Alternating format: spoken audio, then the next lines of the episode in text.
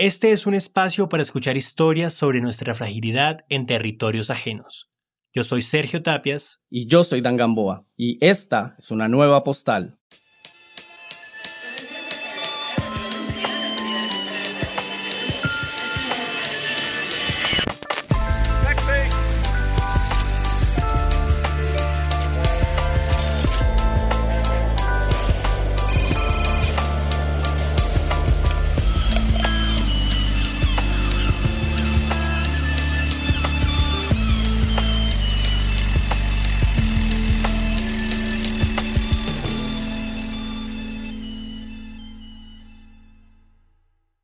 ¿Qué es lo que pasa por la mente cuando en un instante pierdes el control y tu cuerpo queda a la deriva de lo inconmensurable? En las montañas de República Dominicana, Gabriela, una amante del mar y de la naturaleza, se adentra un fin de semana con mucha inocencia por la geografía del país, acompañada de sus amigos. Seguros de poder manejarse entre la escala agreste y sin cargar nada que pudiese conectarlos con la civilización, empiezan su ruta, cargando en su cabeza retaílas de premoniciones. Gabriela nos cuenta cómo en una fracción de segundo el tiempo pierde su dimensión y un minuto puede hacerse una eternidad. Hola, mi nombre es Gabriela Díaz, tengo 26 años y soy de República Dominicana. Hice un viaje con mis amigos en el 2020, en agosto para ser mucho más específica.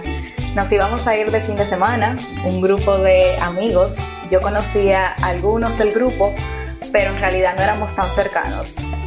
Eh, justo para ese fin de semana venía una tormenta a República Dominicana y estábamos dudando, yo estaba súper dudosa en verdad desde el principio, como que wow, de verdad nos, vamos a ir de viaje, eh, pero íbamos a ir a un lugar que se llama Guayabal y se encuentra al sur de la República Dominicana, es un lugar hermoso, montañoso, en donde todo el camino se va atravesando un río.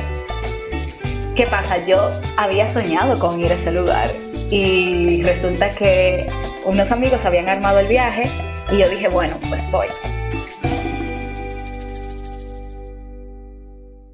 Yo sentía desde el primer momento que algo iba a pasar. Pero bueno, dijimos, vámonos para el viaje, no va a pasar nada, la tormenta va para el norte, nosotros para el sur, vámonos.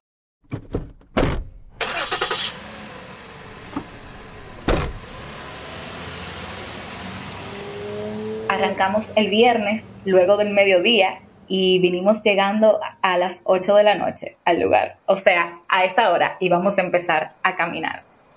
Resulta que el camino era súper largo, mucho más largo de lo, de lo cual nos dijeron.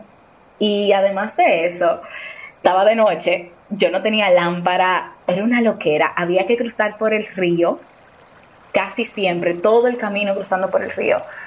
Y yo y Carla me acuerdo que íbamos súper de mal humor, como que para qué vinimos, por qué hicimos esto. Duramos no una, no tres, no cinco, como ocho horas caminando. O sea, terminamos llegando al lugar donde íbamos a acampar a las 3 de la mañana. En eso pasó muchísimo, nos perdimos una y otra vez, caminábamos, teníamos que devolvernos porque como estaba oscuro, pues no se veía nada. Pero bueno, llegamos y al otro día pues amanecimos eh, en, en, el tope de una montaña y de verdad que fue hermoso. La vista era preciosa, había muchísimas vacas, estaba este paisaje así como súper montañoso y, el sol saliendo entre las montañas. Era muy lindo y además que hacía frío. Y resulta que hacía muchísima brisa, muchísima brisa. Y estábamos como que, bueno, no sabemos nada de la tormenta porque no teníamos señal. Pero nosotros estábamos dentro de una burbuja, estábamos entre la montaña, no estaba lloviendo todavía, no sabíamos nada. Entonces disfrutamos nuestro día, empezamos a bajar nuevamente la montaña y nos tomamos nuestro tiempo, no bañamos en el río, no tiramos fotos, nos cayó lluvia, pero no era una lluvia como, como súper fuerte, entonces no estábamos preocupados. ¿Qué pasa? Llegamos al, al otro lugar donde íbamos a acampar, que era básicamente ya muy cerca de donde habíamos parqueado el carro. Y llegamos de noche nuevamente, empezamos a armar nuestras casas de campaña y justo empieza a llover. Y llueve, y llueve, y llueve. Y no para de llover, no para de llover, toda la noche lloviendo. Yo estaba súper, súper asustada porque estábamos cerca del río. Aunque estábamos acampando a una elevación un poquito más alta, igual yo no podía dormir. Yo estaba de que, wow, y si viene el río y nos lleva y no nos damos cuenta.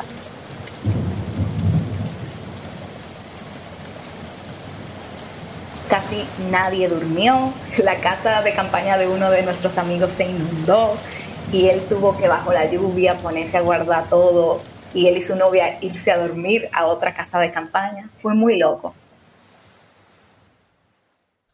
Guayabal es un territorio quebrado de montañas al sur de República Dominicana, dominado por múltiples ríos que bajan con una velocidad considerable debido a las escarpadas faldas. En condiciones normales, los ríos discurren con tanta paciencia que los bañistas paran en sus aguas turquesas para obtener un refresco ante las temperaturas tropicales del país. Gabriela había cruzado el día anterior sin problema alguno, atraída por su belleza y tranquilidad. Junto a ella estaba Beto, uno de sus amigos más cercanos, y que, debido a su experiencia en este lugar, conocía de antemano las rutas para explorar las montañas y acampar. Ese domingo en la mañana, su rostro no reflejaba la seguridad que siempre tenía, al ver cómo el clima cambió en pocas horas, y sin tener idea de lo que estaba sucediendo debido a su desconexión. Para pasar al otro lado, para ir a donde estaba el carro, mejor dicho, teníamos que cruzar un río, que cruzamos el primer día sin ningún problema. Un río bajito, con agua cristalina, o sea, incluso estábamos bebiendo agua de ese río y me daba como por, por los tobillos. Era súper bajito, súper tranquilo y estábamos como que, bueno, tenemos que cruzar el río. Empezamos a caminar y una parte del grupo se asoma a ver el río y dicen como que, bueno, esto está difícil. Y yo no me asomé. Yo dije, bueno, yo lo veré más adelante porque me va a tocar cruzarlo. Sucede que empezamos a caminar y llegamos a donde estaba el río. ¡Wow! Definitivamente no era el río que habíamos cruzado al principio del fin de semana. Este río estaba súper alto, o sea, de los tobillos ya me llegaba como a las caderas. Y además de que ya no era cristalina el agua, sino que era marrón y tenía un tenía una corriente súper fuerte, o sea, muy, muy fuerte. La cosa era que el río se estaba dividiendo en dos. Había una parte, luego había como una montañita de arena donde podíamos estar parados sin ningún problema, y luego estaba la segunda parte del río que era la que estaba peor. Nosotros estábamos como que bueno, eh, hay que cruzar porque algunos ya tenían que trabajar al día siguiente, no, no habíamos tenido señal por todo el fin de semana, o sea, nuestros padres no sabían dónde, cómo estábamos. Y la cosa era que ellos veían la noticia de cómo lugares alrededor de Guayabal, que era donde estábamos, estaban inundados, que puentes se habían caído y entonces ellos no sabían nada de nosotros y obviamente queríamos comunicarnos con ellos. La fuerte lluvia registrada la noche de este sábado por la tormenta Laura mantienen comunicadas varias comunidades en esta provincia de Asua. Eh, las comunidades que están incomunicadas, eh, tenemos seis del municipio de Guayabal y Guayabal incomunicado con Padre la Casa y Polente con la provincia de Asua. La cosa es que decidimos cruzar el río y empezamos uno por uno a cruzar y se los juro que tomaba como cada célula de tu cuerpo, cada esfuerzo, cada respiración, poner un pie delante del otro, de lo fuerte que era la corriente. Era casi imposible, era como cuando tú estás en el gimnasio y tú gritas como para que eso te dé fuerza, así era que estábamos cruzando el río. En ese momento nos encontramos con tres chicos que trabajaban en el área. Ellos son de nacionalidad haitiana y no hablaban tanto español. ¿Qué pasa? Ellos cruzaron súper rápido. Yo dije, wow, pero esta gente, ¿cómo ellos hacen esa vaina? Se tiraban de las piedras y nosotros nos quedamos como que, ok, si es así que tenemos que cruzar la otra parte, es imposible. Uno de los amigos de nosotros eh, estaba cruzando el río y se resbaló y cayó entre una piedra y no se veía. O sea, eh, imagínense este muchacho fuertecito, alto, con una mochila súper amplia y no se veía debajo del agua. No se le veía ni un pelo. Eh, lo estaban jalando por la cuerda, él no salía, ya tenía como 40 segundos debajo del agua y estábamos como que muy asustados, en verdad. Y resulta que uno del grupo, Tomás, se tiró y agarró la cuerda, la cuerda junto con Beto, y los dos jalaron a, Sergio, que era quien estaba debajo del agua. O sea, Sergio estaba, ya ustedes saben, morado. Eh, se, le, se, le, había hecho muy, muy difícil respirar, obviamente, porque estaba debajo del agua. Y además lo, lo jalaron tan fuerte que la cuerda que tenía en su brazo eh, se apretó muchísimo y le hizo una marca y todo. Fue horrible. A los trabajadores que estaban ahí ver eso, ellos decidieron ayudarnos. Y entonces nos hicieron devolvernos. O sea, no nos hicieron devolvernos, pero no entendimos bien porque ellos casi no hablaban español y nosotros no sabíamos creol. Entonces nos devolvimos de la primera parte del río y ellos cruzaron nuevamente y empezaron a ayudarnos con nuestras mochilas. O sea, qué increíble la gente, en verdad. Esa gente que no nos conoce de nada, que, que se pudo haber ido, se paró y se, se pusieron a arriesgar sus vidas para ayudarnos a nosotros. Entonces empiezan a cruzar las mochilas, a cruzar las mochilas, a cruzar las mochilas. Y nada, nos toca a nosotros cruzar ahora. ya cantó la mochila del otro lado y también estaba Beto del otro lado. Él había logrado cruzar. Entonces, Carla, que es mi mejor amiga, y yo decidimos cruzar primero. Y fue muy divertido porque cruzamos la primera parte del río y Carla es súper flaquita, es bajita y ella estaba como, como pasando trabajo para cruzar el río y uno de los muchachos la vio, la agarró, la cargó y la puso del otro lado. y estábamos toditas las otras de que mierquina, pero hagan eso con nosotros también. pero bueno, eso fue muy divertido. La cosa es que estamos Carla y yo a la mitad del río. Recuerden que dije que al principio había una primera parte y luego una segunda parte. La segunda parte era la peor. Eh, yo tenía, y yo estaba súper asustada, tenía muchísimo miedo por lo que le había pasado a hacer y yo no me sentía segura de cruzar la otra parte del río. Y yo sabía que iba a pasar algo malo, yo lo sentía en mí, o sea, en mi miedo, en, en todo, o sea, mi cuerpo me decía, no lo haga, no lo haga pero ahí estaba yo que iba a cruzar el río.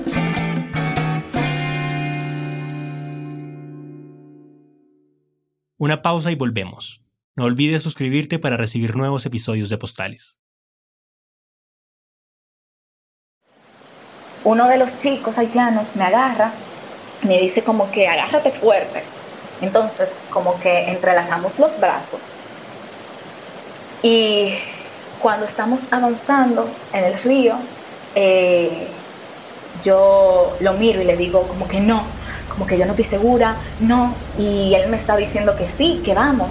Entonces, en ese forcejeo, en ese tira y jala, eh, Carla estaba con Tomás, que también había logrado cruzar el río, y Tomás tenía una cuerda, y él le decía, pásale la cuerda, Gaby, pásale la cuerda, Gaby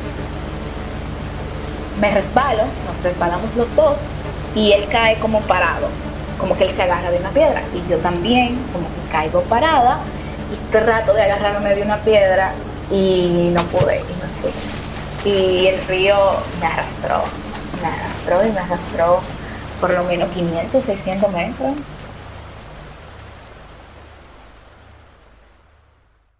Bastó solo un segundo para que Gabriela fuera arrastrada por el río como si fuese insignificante. El que ayer parecía un pequeño oasis que le calmó la sed, ahora era un monstruo sin control, que se movía a la velocidad que la gravedad y la pendiente de las montañas le daban. La fuerza era tal que Gabriela empezó a ver cómo en pequeñas ráfagas de tiempo sus amigos empezaban a alejar de su alcance, pudiendo apenas observar el rostro de miedo en ellos y de una aparente impotencia ante lo que sucedía. Eran solo momentos, porque el agua turbia llena de troncos y tierra era todo lo que veía mientras era arrastrada.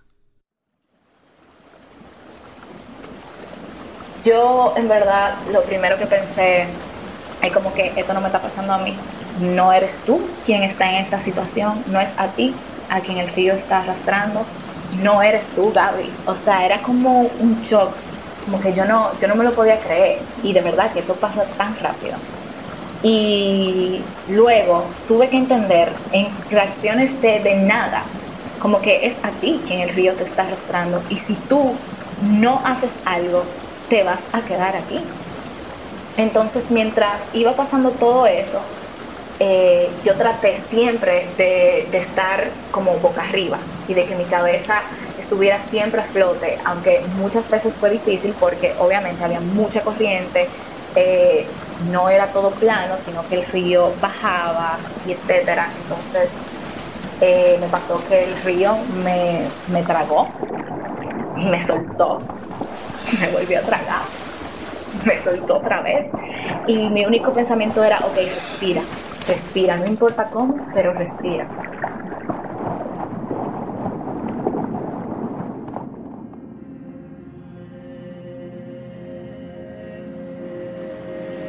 Entonces, cuando yo entendí que si yo no hacía algo, yo no me iba a salvar, entonces eh, fue que yo como que dije, ok, desperté.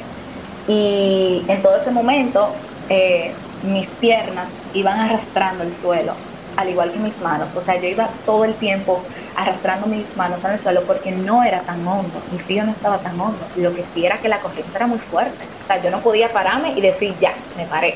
Era imposible. Yo iba arrastrando mis manos por el suelo a ver de dónde yo me podía agarrar. Y en un momento que, que vino como una curva y yo di la vuelta, en ese momento ya mis amigos ni me veían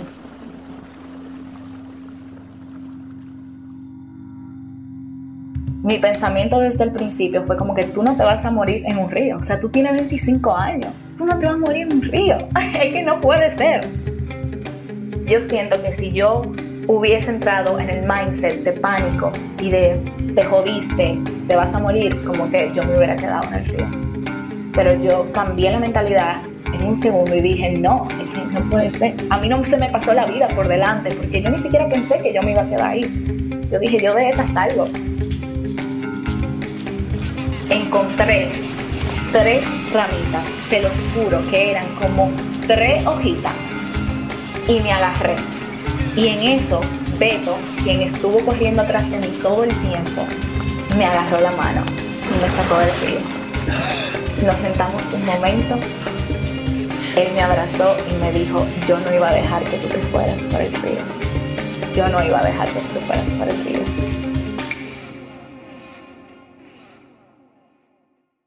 Lo que para algunos fueron apenas unos cuantos minutos, para Gabriela fue toda una eternidad.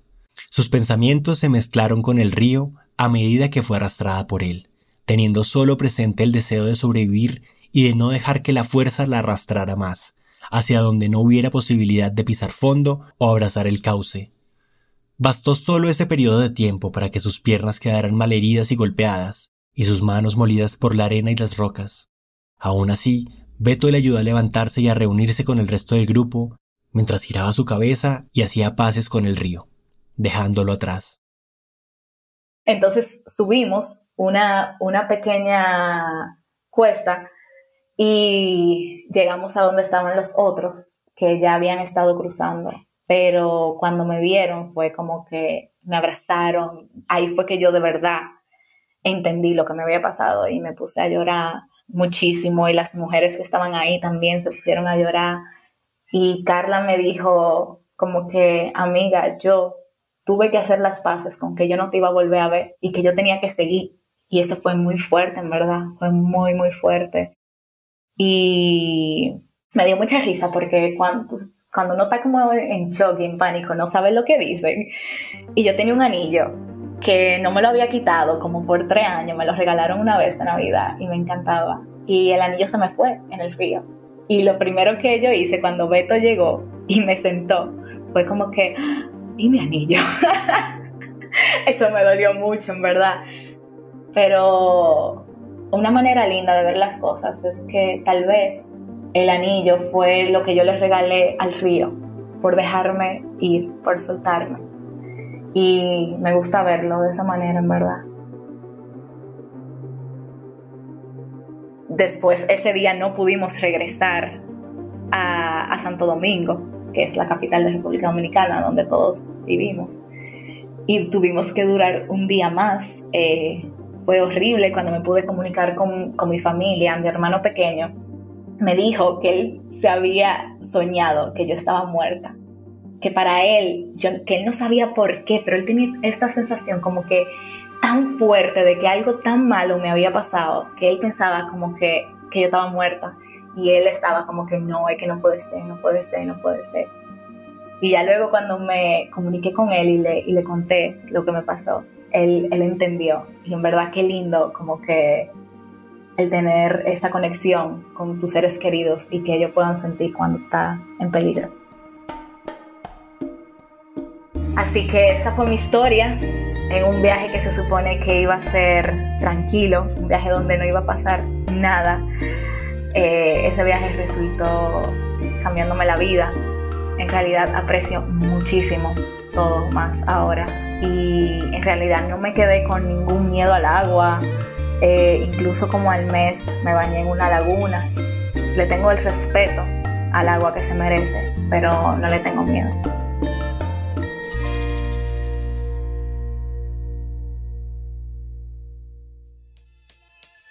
Gracias a todas las personas que nos escuchan. Pueden encontrarnos en las redes sociales como Postales Pod. Para escuchar el resto de los episodios, pueden visitar caracolpodcast.com o usar la app de Caracol Radio. También estamos en Spotify, Apple, YouTube o en tu plataforma de podcast preferida. Para más información, pueden entrar a postalespod.com. De parte de Ariel, Dan, Catherine y Sergio, un abrazo y hasta la próxima postal.